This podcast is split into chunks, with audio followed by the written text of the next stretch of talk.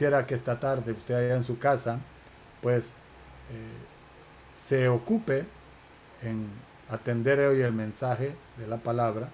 Esperamos sea eh, el mensaje certero, el mensaje oportuno para, para todos nosotros. Pero no quisiera iniciar sin, sin antes que usted y yo juntos invoquemos el nombre del Señor y le pidamos al Señor que abra nuestro corazón, abra nuestro oído, abra su palabra. Su palabra que es vida, su palabra que es espíritu, su palabra que viene y opera eh, cosas maravillosas en nuestra vida. Así que le ruego, allá en su casa, usted y yo, o en el lugar donde esté sintonizándonos, eh, allá en los Estados Unidos, en, México y en algunos otros lugares que están, están eh, conectados con nosotros, le voy a pedir que oremos juntos. Padre, en el nombre de Jesús, gracias te damos esta tarde por este tiempo hermoso. Gracias por toda esta juventud preciosa que tú has llamado a ser parte de este gran ejército, de donde sin duda, Señor, tú estás preparando los siervos y las siervas que han de continuar, Señor, esta carrera preciosa, que han de tomar la estafeta de nuestras manos para continuar anunciando tus virtudes, para continuar, Señor, sacando el botín de tu reino. Padre, por favor, te rogamos esta tarde que abras nuestro corazón, que abras nuestro oído, que abras tu palabra y nos ministres profundamente. Haznos, Señor, comprender tu palabra, haznos entender tu palabra y que tu palabra, Señor, ocupe un lugar especial, tenga cabida en nuestros corazones. En el nombre de Jesús. Gracias, Señor. Amén. Y amén. Cuando Dios decide crear al hombre.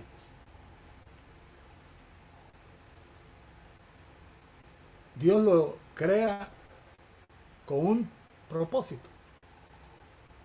El propósito es que estos hombres, esta, esta creación especial, porque usted y yo somos la creación especial. Los hijos de Dios son la creación. Un, escritor dice la obra maestra de Dios. ¿Sabe lo que significa eso? Una obra maestra. Algo que, que tiene un valor elevado, algo que tiene una importancia grandiosa. La obra maestra de Dios. Pues cuando lo hizo Dios, cuando Dios crea al hombre, el propósito era que contuviera a Dios que fuera un vaso, y Pablo lo dice, que somos vasos de barro, que tenemos un tesoro adentro. Pues ese tesoro que tenemos adentro, todos nosotros, se llama Jesucristo.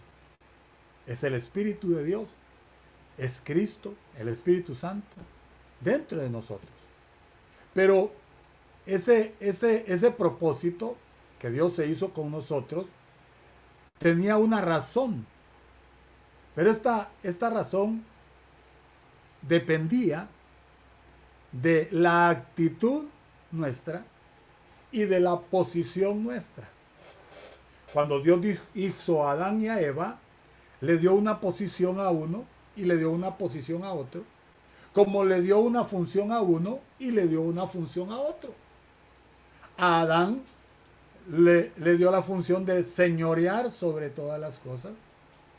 A Eva le dio la función de ser la ayuda idónea, apropiada, para que esa función este hombre la pudiera completar, la pudiera cumplir a cabalidad. Pues eso sigue siendo vigente. El capítulo 2, y yo quisiera que usted abra su Biblia, en el capítulo 2 versículo 12 de la carta del apóstol Pablo a los filipenses. Esta carta del apóstol Pablo a los filipenses, el mensaje central es Cristo y la expresión de Cristo en la tierra. Es que la iglesia, que todos los redimidos, que todos los llamados, que todos los salvos rescatados, caminaran por el mundo y que pudiesen ser el testimonio de Dios. ¿Qué es lo que significa eso? Ser la expresión de Dios. Es decir, que cada, cada persona que te viera a ti, que me viera a mí, pudiese ver a Dios mismo en nosotros. Y mire lo que dice el verso 12. Por tanto, amados míos, como siempre habéis obedecido, no como en mi presencia solamente, sino con más, sino mucho más ahora en mi ausencia, lleven a cabo su salvación con temor y temblor. Porque Dios, verso 13, es el que en vosotros realiza así el querer como el hacer por su voluntad. Hacen hacer todo, hagan todo, sin murmurar, sin murmuraciones y sin quejas o argumentos, dice la Biblia, para que seáis irreprensibles. Es decir, que no haya nada de donde se pueda aprovechar al enemigo de nosotros. Y sencillos, hijos de Dios. Tenemos que andar como hijos de Dios. Pero dice, sin mancha, en medio de una generación, sin manchas, sin cosas que nos tengan que señalar.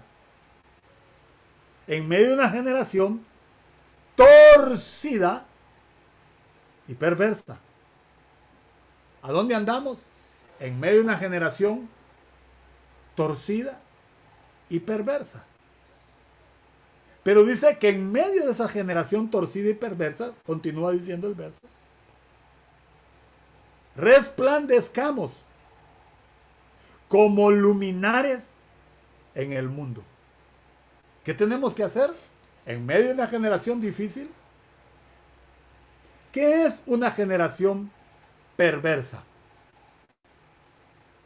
Allá en jueces aparece una generación que no conoce a Dios ni la obra de Dios.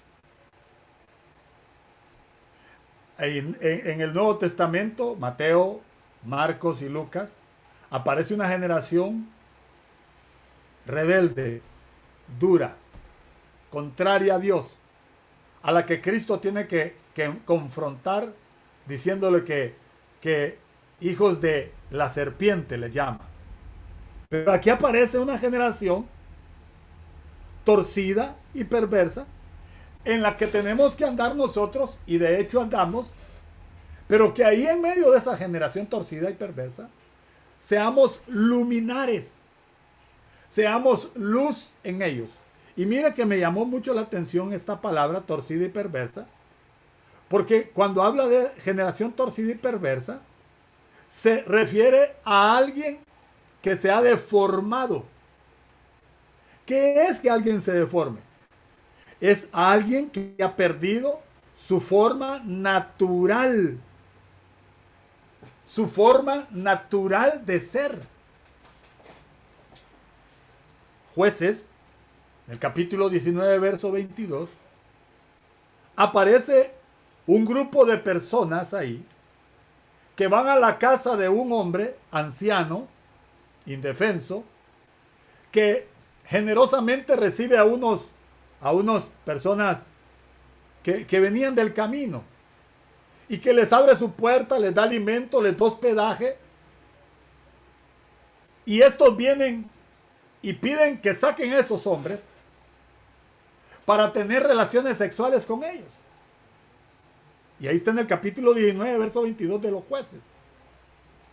Pero Romanos 1 engloba a esta generación perversa, describiéndola como una generación que se corrompió en su mente, que una generación que se oscureció. Y ahí es donde yo me quiero detener. Porque si alguien se oscurece, es porque en algún momento tuvo luz. Es porque en algún momento estuvo iluminado. Entonces Romanos 1 nos habla de esta gente.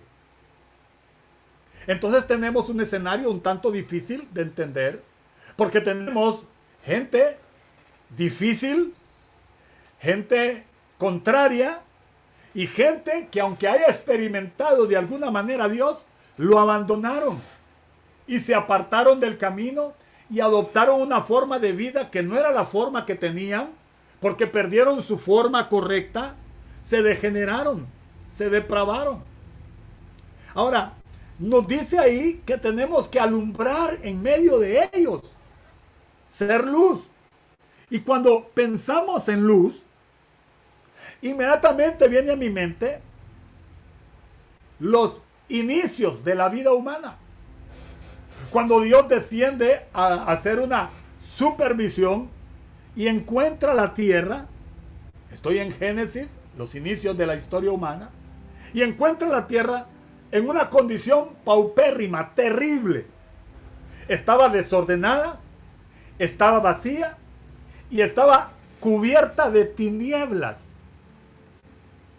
Y no solo eso, estaba en un abismo.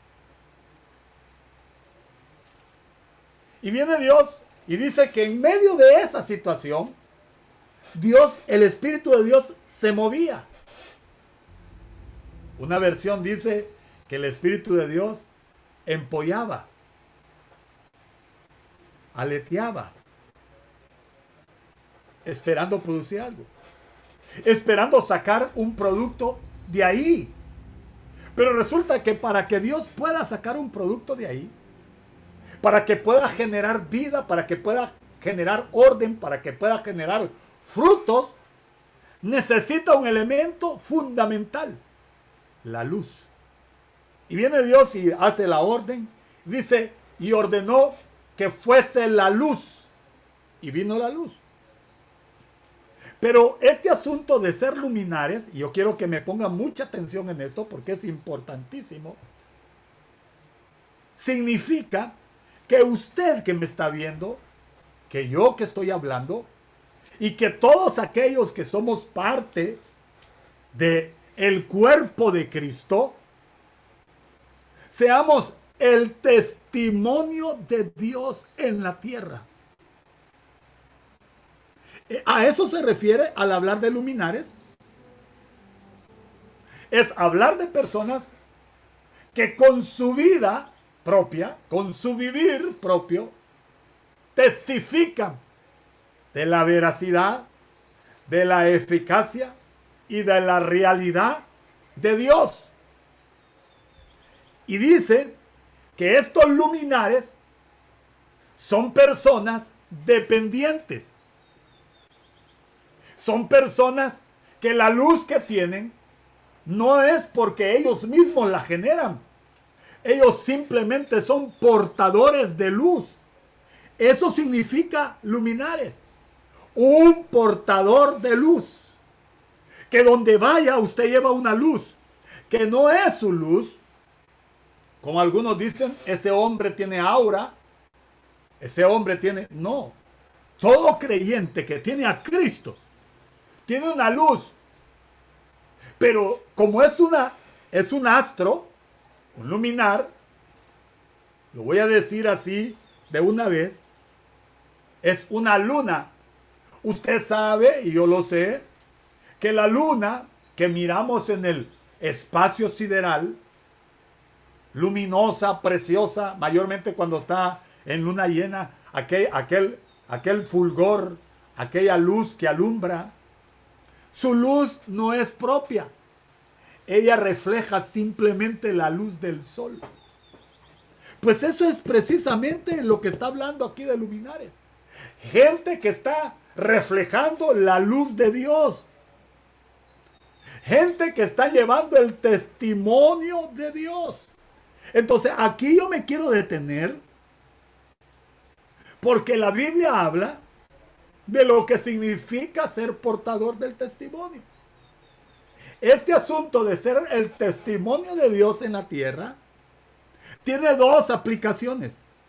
La primera nos habla de que somos la prueba palpable, somos la certificación veraz y la evidencia fidedigna de un Dios real, existente, viviente, vigoroso Y que cuando uno está cerca de ese Dios existente, viviente, vigoroso y activo, cosas suceden alrededor de esa persona. Por eso, cuando alguien está de cerca de Dios, de cara a Dios, frente a Dios, refleja a Dios mismo. Qué lindo esto, ¿verdad? Si usted está de frente a Dios, si usted está de cara a Dios, refleja a Dios. Eso le pasó a Moisés. Moisés, en Éxodo 34, es llamado por Dios al monte. Y sube al monte y está con Dios 40 días y 40 noches. Ahí Dios le entrega el pacto y él desciende normal, natural, común, sin sobresaltos ni exhibicionismos como hoy algunos hacen o a veces nosotros mismos hacemos. Desciende del monte y lo que menos Moisés se percata es que su rostro está brillando. ¿Usted ya se dio cuenta que tiene luz? ¿Usted ya vio que tiene luz? ¿Usted ya se dio cuenta que usted es luz? En medio del lugar donde interactúa, socializa, se relaciona, habla. Moisés no se daba cuenta. Brillaba. Así sucede. Así sucede con muchos que tienen contacto con Dios, que tienen relación íntima con Dios. Ellos viven normalmente como cualquier ser humano. Ellos caminan normalmente como cualquier ser humano. Sin darse cuenta que de lo profundo de su ser, Dios está siendo expresado en sus palabras. Dios está siendo expresado en su conducta. Dios está siendo expresado en sus obras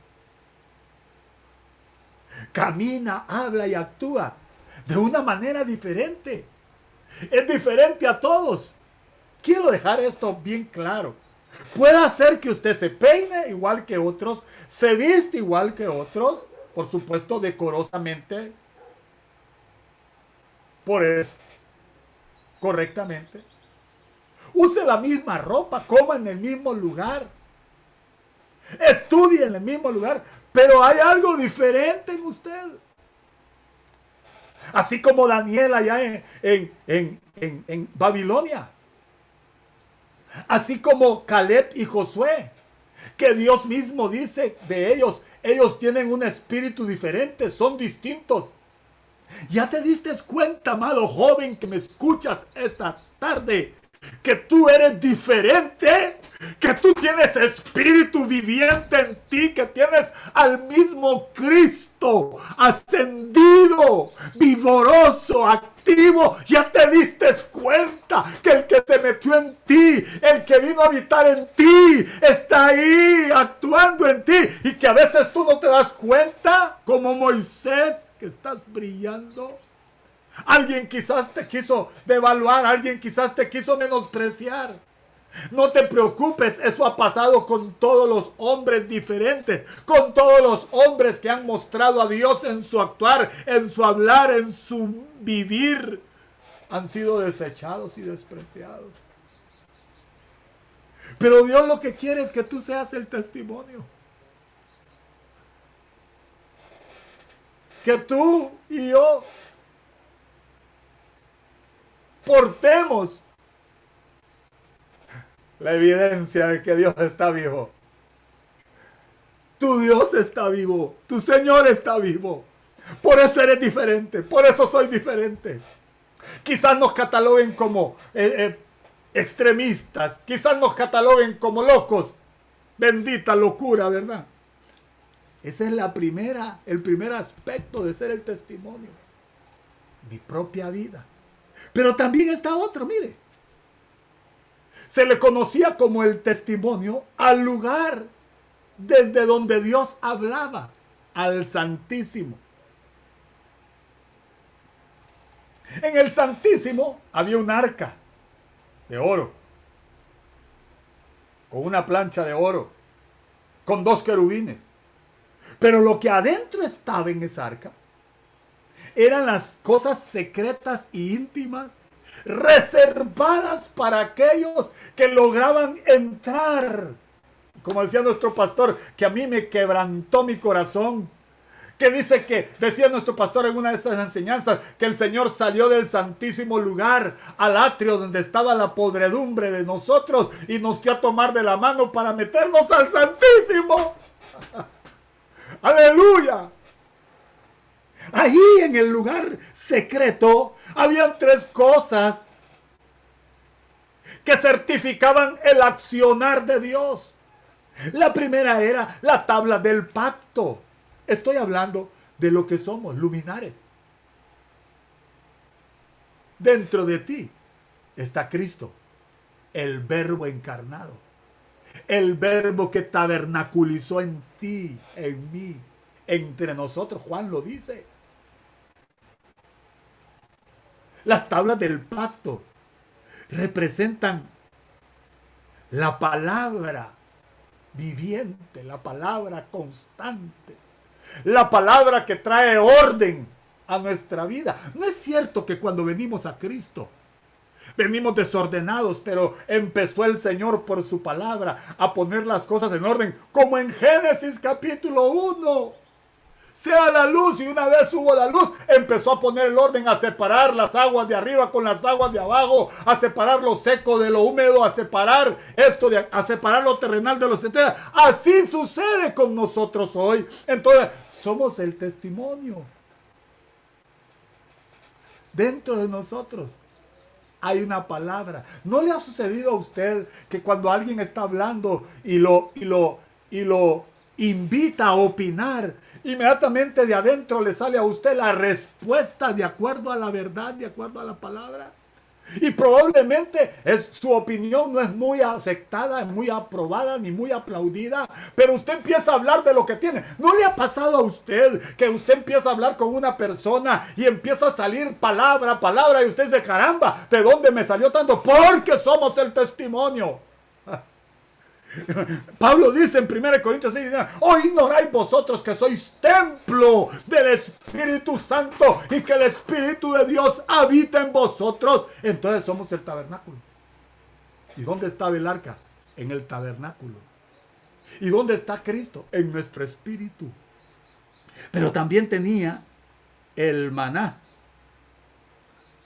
Las tablas del pacto traen orden, la palabra. Por la palabra fueron creados los cielos y la tierra. Por la palabra existe todo lo que existe. Por la palabra fueron ordenados todas las cosas. Pero ahora viene el maná. ¿Qué es el maná? El sustento.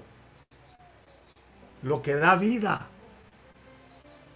Es el, esa es la facultad que Cristo te da a ti para que sea, para que tú comas a Cristo, para que yo coma a Cristo, para que yo disfrute a Cristo, lo pueda paladear. Entonces, esto trae vida. Mira el testimonio. Por un lado trae orden y por el otro lado trae vida. Pero había una tercera cosa, la vara que reverdeció. Esta vara que reverdeció se refiere al señorío, a la autoridad, al respaldo de Dios. Por eso es que usted, sin darse cuenta, donde anda, Dios está con usted. En medio de cualquier circunstancia, ahí está el Señor. Por eso es que la gente le dice a usted, creo que le ha dicho a usted, eh, eh, usted, hermano, hermano, así me decían a mí cuando trabajaba en, en lo secular, en una institución de crédito, Hermano, ore por mí. Tengo problemas. Pida a Dios. Dios lo escucha a usted. La gente sabe que tú eres hijo de Dios. Tú eres el que te menosprecias. Tú eres el que te devaloras. Tú eres el que te acomplejas. y no te, has, no te has dado cuenta que en ese vaso de barro que eres tú, que soy yo, hay un tesoro incalculable de valor. Cristo, el Espíritu Santo. Entonces, todos los que somos luminares en el mundo, vivimos en el orden divino, tenemos la vida divina y tenemos la autoridad divina. Esa vida, ese orden, esa autoridad o señorío nos hace diferentes. Quiero que lea conmigo primera de Pedro, por favor. Abra ahí su Biblia. Leamos un poquito. Primera de Pedro, capítulo 4. Mire, luminares. Mire, portadores de luz. Mire, portadores del testimonio de Dios. Usted es el, usted es el testimonio de Dios. Donde usted está, usted está representando a Dios. Usted está dando testimonio, testificando de un Dios vivo. 4.4. Voy a leer el 3. Basta ya el tiempo pasado para haber hecho los deseos de los gentiles, habiendo andado en la Siria, concupiscencia, embriagueces, juergas, disipación e ilícitas idolatrías. En ello les parece cosa extraña que vosotros no corráis con ellos en el mismo desenfreno de disolución y os calumnian. Yo recuerdo el testimonio de nuestro pastor, Man Ismael, que estaba en una reunión de, de fiesta de trabajo y habían varios creyentes y empezaron a repartir las copas, las bebidas. En toda celebración hay bebida para alegrarse. Dice que le pusieron la primera, la segunda, la tercera, la cuarta, la quinta. Y él no tocó una tan sola, ahí las dejó. Pero los otros creyentes, otros creyentes, se la bebían. Ah, ya para casi finalizar, dice que se paró el, el gerente general de la empresa y dijo, tenemos el altísimo honor de tener entre nosotros a un cristiano. Y mencionó al hermano Ismael. Y el testimonio que había dado, él lo refiere ahí, dice, le sirvieron todas esas copas y ahí están todas, no se bebió una tan sola. ¿Qué cosas verá el mundo en nosotros? ¿Qué cosas quieres que vean en ti? Que vean tu hombre caído, tu, tu condición mala, mi condición mala, porque la tenemos, no hay duda. No hay duda que tenemos cosas que, que sabemos que no están bien y estamos luchando peleando, resistiendo, como dice la escritura, para no caer y no ceder en aquellas cosas que quizás nos tientan, que quizás nos atraen, que, que, quizás nos, nos seducen, pero tenemos adentro un, Señor que queremos agradar, tenemos adentro un Señor que queremos eh, eh, satisfacer, porque Él se satisface con nosotros. Cuando el diablo pidió eh, atacar a Job, Dios con tanto satisfacción dice, ya consideraste, ya viste a mi siervo Job, que no hay otro como él, hombre perfecto, apartado del mal. Y empieza a dar todos los pormenores. Dios testificando de un hombre en la tierra. Dios se sentía satisfecho, Dios se sentía eh, halagado por la conducta, igual que se siente hoy halagado y satisfecho por tu conducta. Y no estoy diciendo que no tengas luchas en tu interior, en tu mente, en tu corazón. No estoy diciendo que no te sientas a veces atraído y seducido. Y no estoy diciendo que no puedas, pero estás peleando, estás resistiendo. Eso es el testimonio de Dios. Él pone el querer como el hacer. Ahora, hermanos, tenemos que tener conciencia bien clara el tiempo que estamos viviendo. El tiempo que estamos viviendo, la Biblia la declara como la noche oscura. La noche más oscura. Medianoche le llama la Biblia al momento más oscuro. También le llama la era de tinieblas. Tinieblas que han envuelto al mundo. Tinieblas que han degradado a niveles inesperados, insospechables. Que la Biblia, disculpe que voy a usar términos bíblicos, dice que se volvieron como animales irracionales. En medio de esa generación torcida que perdió su naturaleza. Romanos 1, 21 al 28. En donde, en donde el hombre confunde su identidad y la mujer confunde su identidad en donde la preferencia antinatura es aceptada, es aprobada, es vista como normal, en donde matar, robar y hacer cuanta cosa es aceptada. Dios dice no. La generación de Noé llegaron a un nivel tan bajo que se corrompieron tanto, dice, que los designios de su corazón eran de continuo al mal. Que se acostaban, dice, dice Proverbios, y no dormían pensando lo que iban a hacer al siguiente día, la maldad que iban a hacer. Así está. ¿Cuánta gente en esta situación pandémica está esperando? Es más, ni siquiera han querido esperar, sino que se han se han desenfrenado y se han, se han dejado llevar por sus deleites. Ese tipo de oscuridad de tinieblas no dejan que la luz penetre. No dejan trabajar a Dios. Entonces Dios necesita luminares. Gente en medio de esa gente oscura que refleje luz.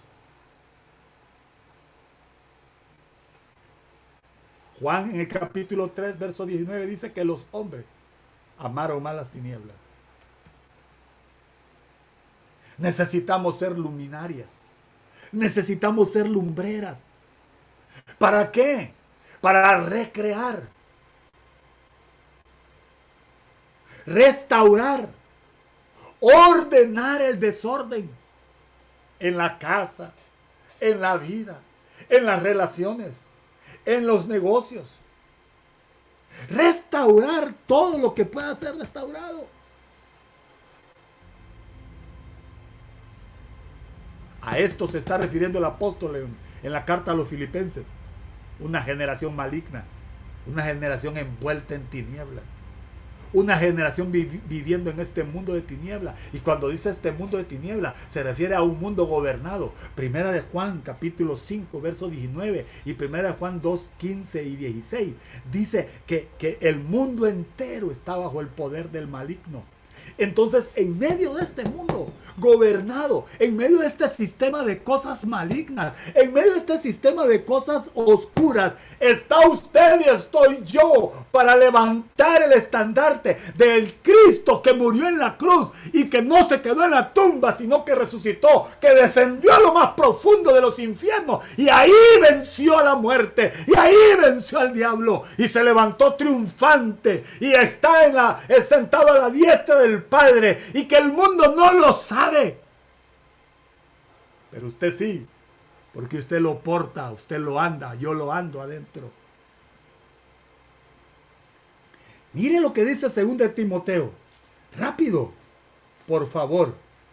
Segunda de Timoteo. Capítulo 3.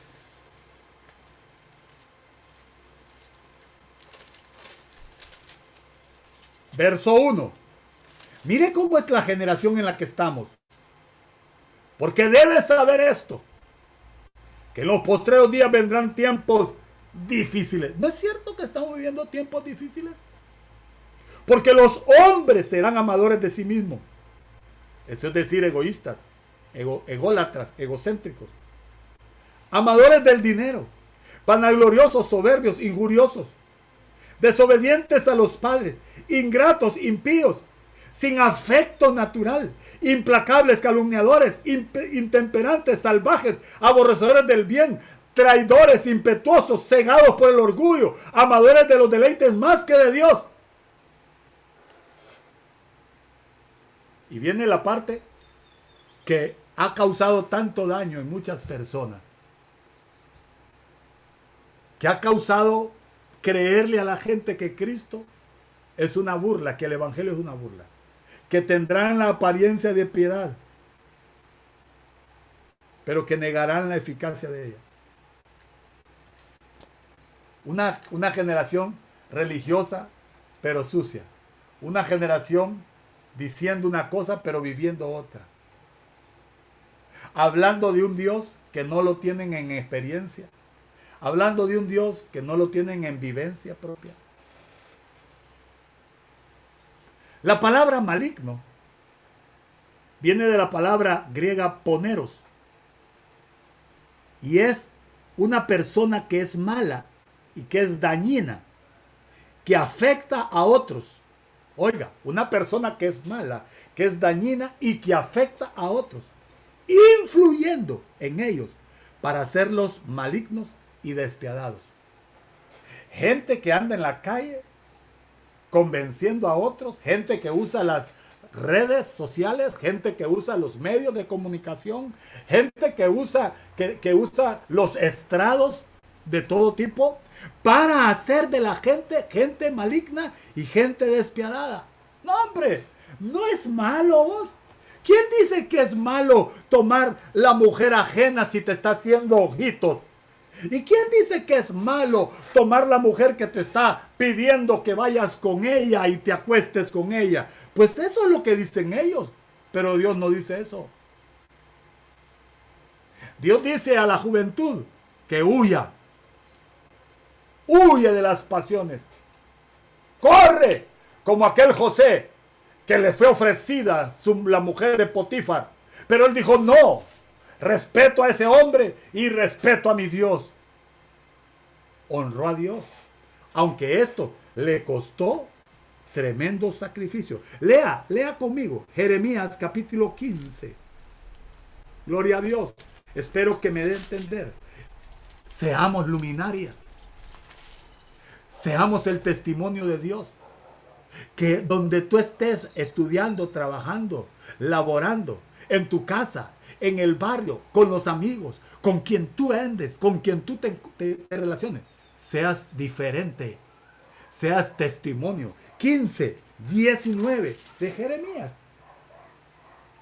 Por tanto, así dicho el Señor, si te conviertes, yo te restauraré y delante de mí estarás. Y si entresacares lo precioso de lo vil, serás como mi boca. Cuando tengas que hablar, no sabrás qué hablar, pero Dios te va a hacer como su boca. Cuando tengas que testificar, no sabrás qué testificar, pero Dios pondrá las palabras. serás como mi boca. Conviértanse ellos a ti y tú no te conviertas a ellos y te pondré en este pueblo por muro fortificado de bronce y pelearán contra ti, pero no te vencerán, porque yo estoy contigo para guardarte y para defenderte, dice el Señor. ¡Aleluya!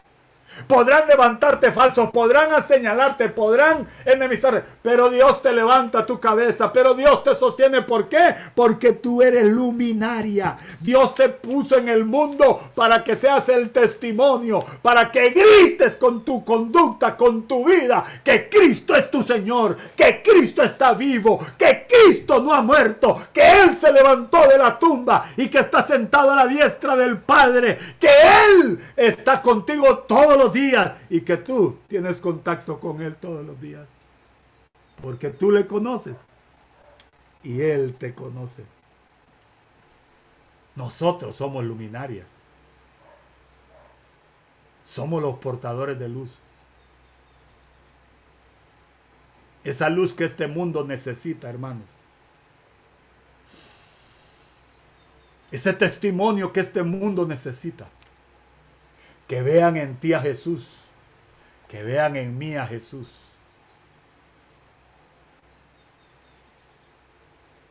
¿Somos el testimonio de Dios? ¿Qué es que seamos el testimonio de Dios en la tierra? Es que Dios hable por medio de nosotros. ¿Quiere verlo? Mateo, capítulo 5, verso 13. Evangelio de Mateo, capítulo 5,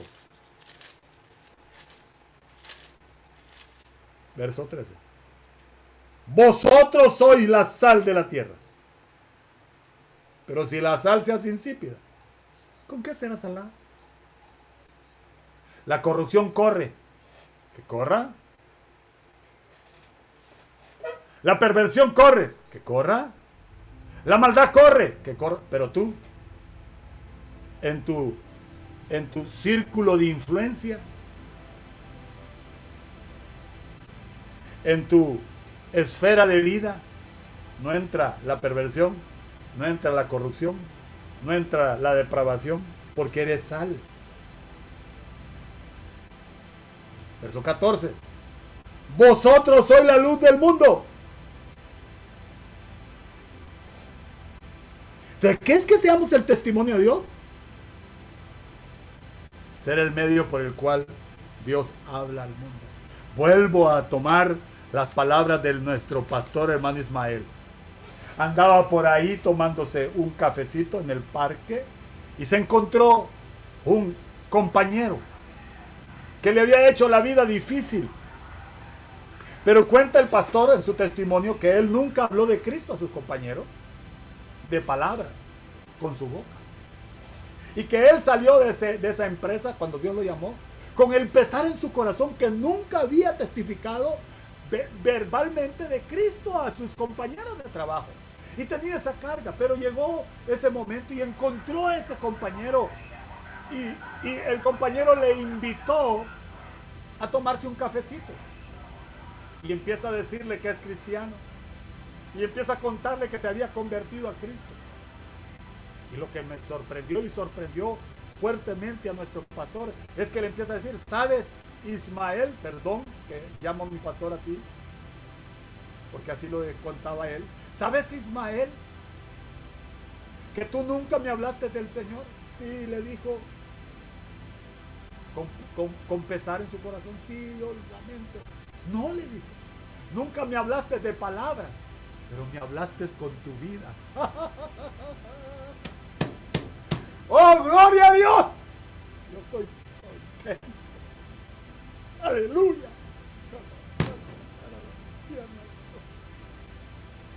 A veces nuestra actuación y nuestras obras y nuestra conducta hablan mejor que nuestras palabras.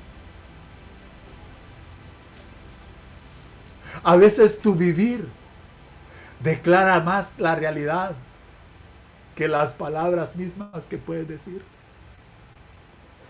Y yo me convertí, le dijo, porque miré tu vida, tu caminar, tu honestidad, tu integridad. ¿No es ese testimonio? ¿Qué ve la gente? En ti.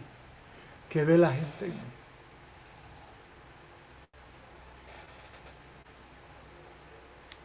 ¿Qué salisteis a ver al desierto? Les digo a los fariseos. El mundo está hecho tinieblas. El mundo se hizo tinieblas. Tinieblas en el original es algo oscuro. Algo difícil de describir. Porque en el mundo hay cosas buenas que no son agradables delante de Dios. Alguien me decía en una oportunidad, pero si esto es legal lo que estoy haciendo. Sí, le digo es aprobado por los hombres, pero a Dios no le agrada. Hay muchas cosas legales que no son agradables delante de Dios. La bebida es legal o no. El fumar es legal o no. La prostitución es legal. Es permitida o no. Hay robos que se hacen de manera legal, pero no son agradables. Entonces le decía yo a este joven, ¿y qué va a pasar cuando el mundo legisle que se puede andar desnudo por la calle. Que de hecho, aunque no está legal, casi todo el mundo anda desnudo en la calle. Algo oscuro, algo difícil de describir. Esta oscuridad en que está el mundo es tanto literal como espiritual. Romanos 1, 28 al 32 y 2 Corintios 4, 4. Ellos ignoran a Dios. Ignoran. Las tinieblas son el asiento de la maldad. Y quiero hacer esta aclaración. Eso éramos algunos de nosotros. Si quiere leer 1 Corintios 6, 9 al 11. Se va a asustar. Yo me asusté. Yo me asusté cuando leí 1 Corintios 6, 9. Que Pablo dice que éramos, esto éramos algunos de nosotros. Quiero que lo lea. Por favor. Luminarias. ¡Ey! Luminarias. Leámoslo. 6, 9 al 11. ¿No sabéis que los injustos no heredarán el reino de Dios? No os desviéis. Ni los fornicarios, ni los idólatras, ni los adúlteros, ni los feminados, ni los homosexuales, ni los ladrones, ni los avaros, ni los borrachos, ni los maldicientes, ni los que viven de rapiña heredarán el reino de Dios. Verso 11. Y esto, ¿de dónde lo sacó el Señor a usted? Algunos vienen del homosexualismo. Algunos vinieron afeminados. Otros vinieron con el hábito de robar. Otros vinieron de la idolatría. Otros vinieron del adulterio. No era cierto que de ahí venimos nosotros. Esto era eso era el mundo de maldad, el mundo de tinieblas. El, ahí estábamos, gobernados. Y Efesios 2.1 dice que ahí estábamos muertos en delito y pecado. Pero ahora, ahora, ahora estamos vivos. Diga un amén fuerte. Todos los que están vivos digan amén porque ahora tengo a Cristo. Y el que, el que me sigue no andará en tinieblas, lo dijo el Señor.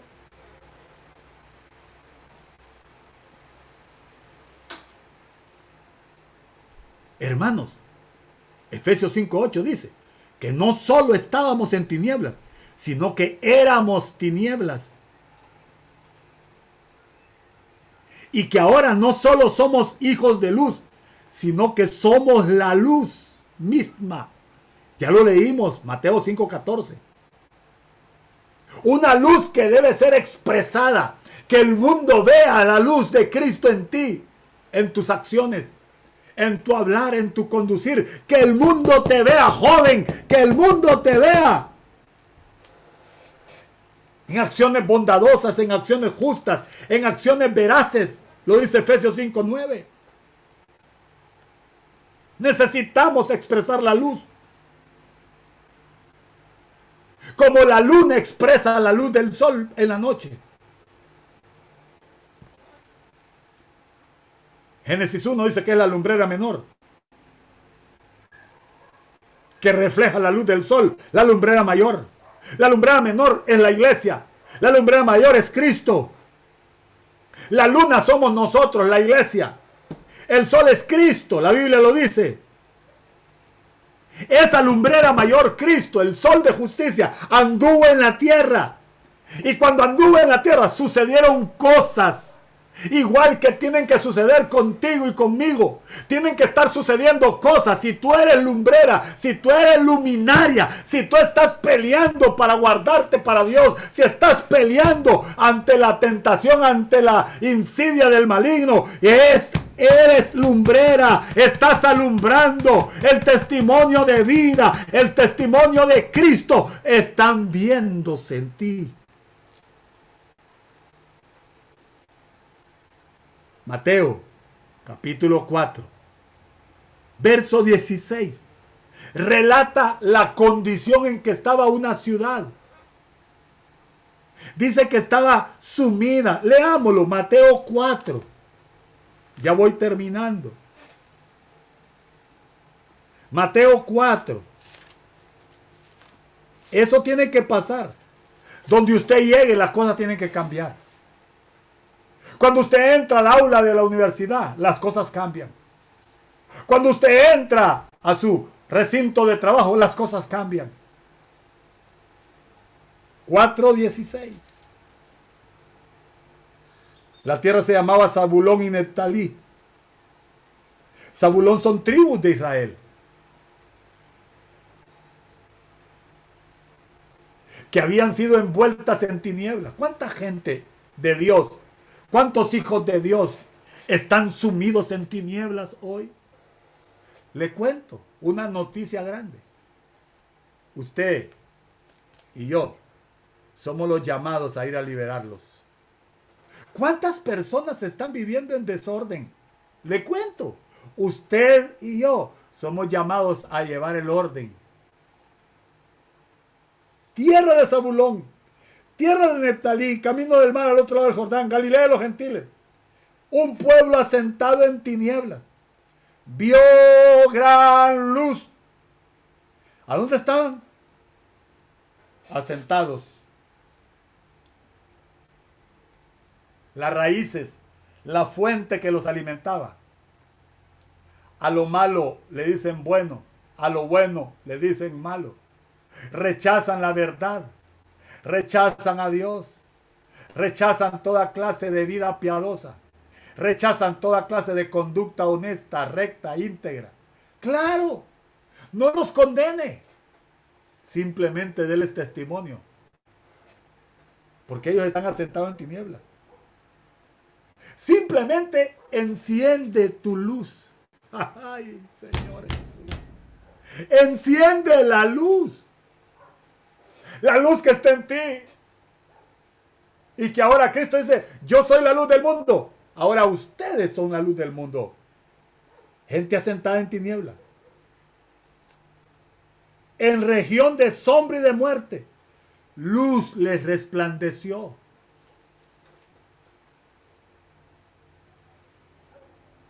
Y a mí me sorprendió este pasaje.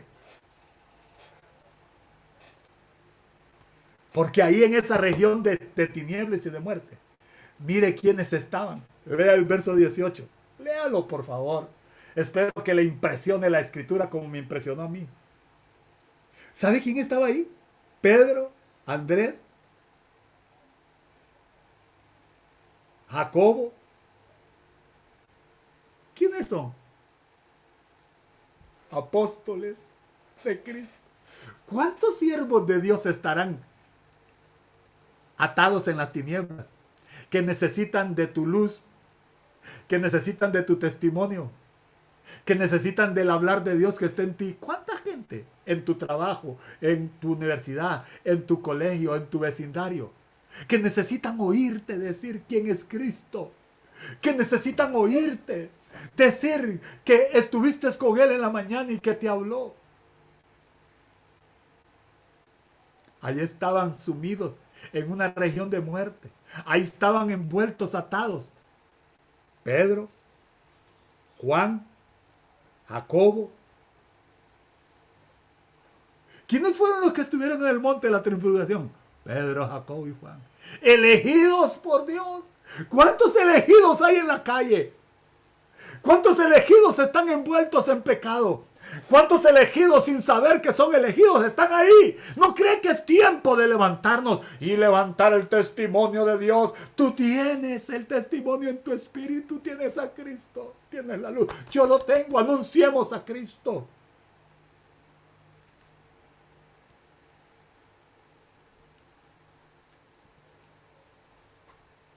Somos hijos de luz.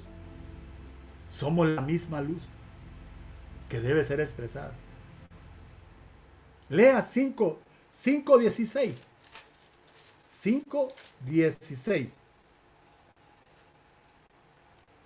Ya casi termino. Así alumbre vuestra luz delante de los hombres para que vean vuestras obras y glorifiquen a vuestro Padre que está en los cielos. ¿Qué va a pasar?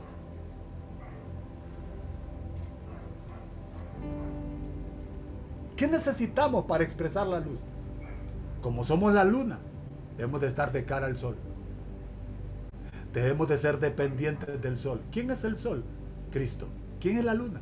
La iglesia. Usted y yo. De manera corporativa, somos la luna. De manera individual, somos las estrellas que brillan en el firmamento. ¿Mm?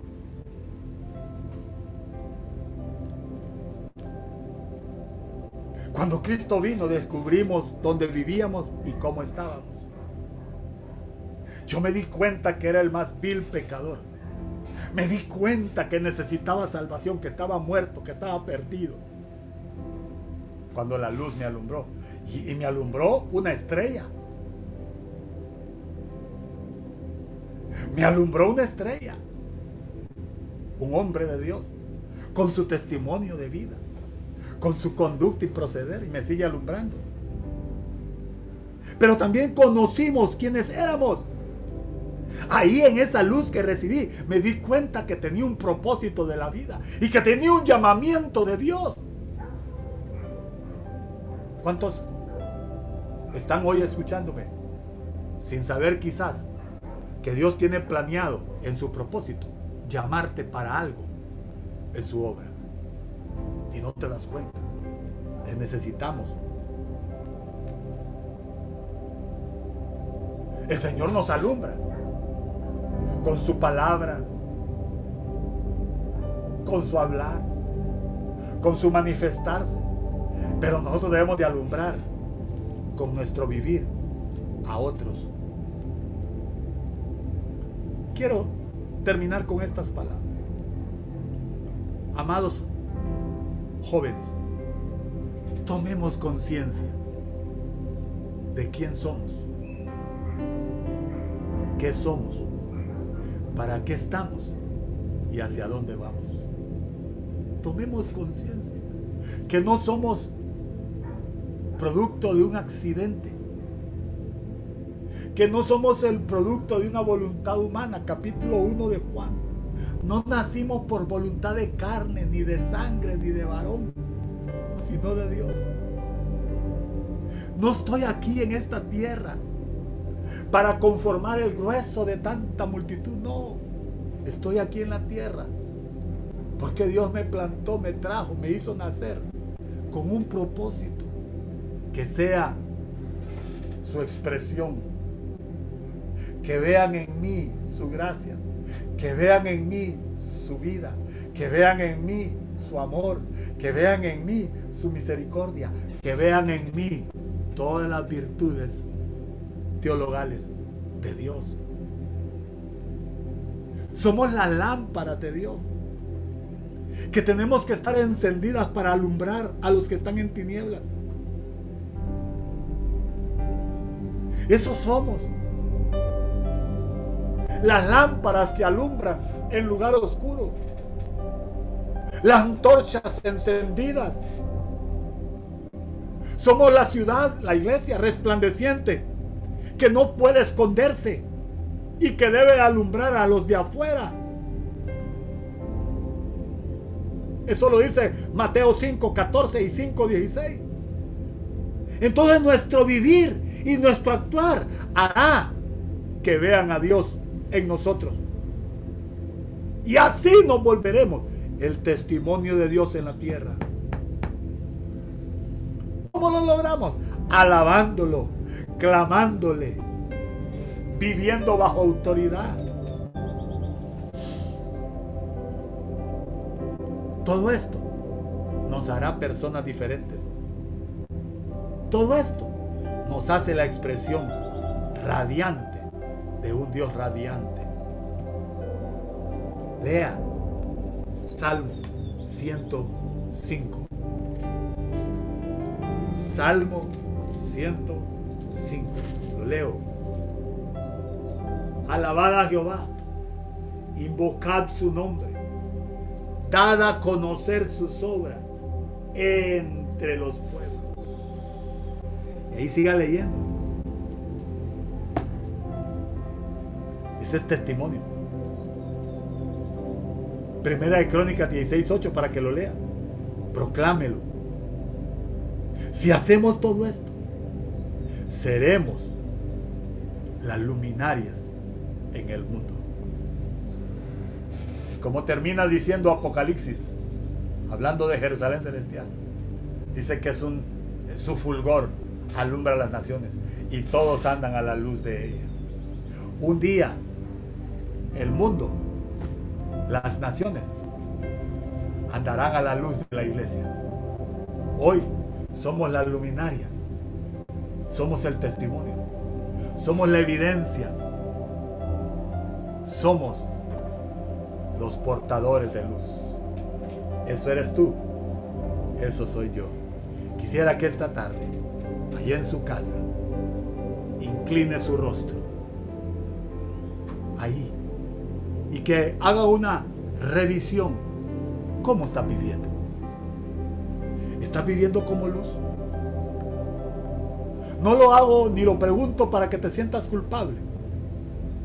Pero si te sientes culpable, haz expiación. Es decir, busca la presencia del Señor, pídele perdón, pídele que te lave con su sangre y emprende un nuevo camino. Y toma la firme determinación de ser el testimonio de Dios en el trabajo, en, el estudio, entre los amigos, en tu casa, en tu familia y en todo lugar donde te encuentres. Decídete hoy a ser luminarias en este mundo. Sí, en medio de una generación que perdió su naturaleza, que distorsionó su vida, pero que la luz que en ti hay es más poderosa que las tinieblas que hay en el mundo. La luz aniquila tinieblas. La luz esparce y destruye tinieblas. Seamos luz. ¿Y cómo tengo luz, hermano Giovanni? Echa aceite en tu lámpara para que brille y para que brillemos en medio de esta generación torcida. Cierra tus ojos. Ahí donde estás, Padre, en el nombre de Jesús. Te pedimos, Señor. Te pedimos perdón. Mis hermanos y yo nos acercamos a ti. Señor, pidiéndote perdón porque hemos faltado al testimonio. No hemos dado un testimonio fidedigno. Ha primado, Señor, nuestro carácter. Ha primado, Señor, nuestros deseos. Ha primado, Señor, nuestros anhelos. Y nos hemos olvidado de este mundo que está perdiéndose, necesitando tu testimonio. Hoy te pedimos, Señor, mis hermanos y yo ahí en casa, que tengas misericordia y que nos perdone, que nos laves, que pongas aceite en nuestras lámparas. Dígaselo, joven que está ahí, díselo, pon aceite en mi lámpara, Señor. Quiero alumbrar, quiero ser luz en medio de las tinieblas, quiero ser el testimonio viviente del Cristo viviente Levante sus manos ahí en casa, en el nombre de Jesús. En el nombre de Jesús. Si hubiera alguien que quiera reconciliarse esta tarde con el Señor, hágalo. Háganoslo saber, escríbanos. Si alguien quiere recibir a Jesús como Señor y Salvador, buena decisión tomas. Hágalo. Si alguien quiere retomar su pacto, su, su relación con Dios, buena decisión tomas. Levántate. Varón que estás ahí, caído que has perdido fuerzas, ánimo. Levántate. Tú tienes a Jesús. Alumbra. Si te menospreciaron, si te devaloraron, levántate. Eres de gran precio. Eres de gran valor. Tienes a Jesús. Tenemos a Jesús. Tenemos a Jesús. En el nombre de Jesús, déjeme orar. Padre, en el nombre de Jesús, todo pensamiento, toda obra maligna que nos ha hecho pensar que no somos capaces, que somos inútiles, Señor, lo echamos fuera en el nombre de Jesús. Esta tarde yo ministro a esta juventud y a todo el que está presente, escuchando, atendiendo tu palabra. En el nombre de Jesús, glorifícate, Señor, en medio nuestro y haznos luz que alumbre en medio de la generación torcida. Haznos esas luminarias. Alumbra, Señor, con tu luz a través nuestra. En el nombre de Jesús. Amado hermano, hagamos la de Gedeón. Quebremos, quebremos los vasos de barro y que la luz alumbre en los lugares oscuros. Que Dios te bendiga, que Dios te guarde, que la paz del Señor sea contigo. Dios le bendiga a todos en todo lugar. La paz del Señor con todos.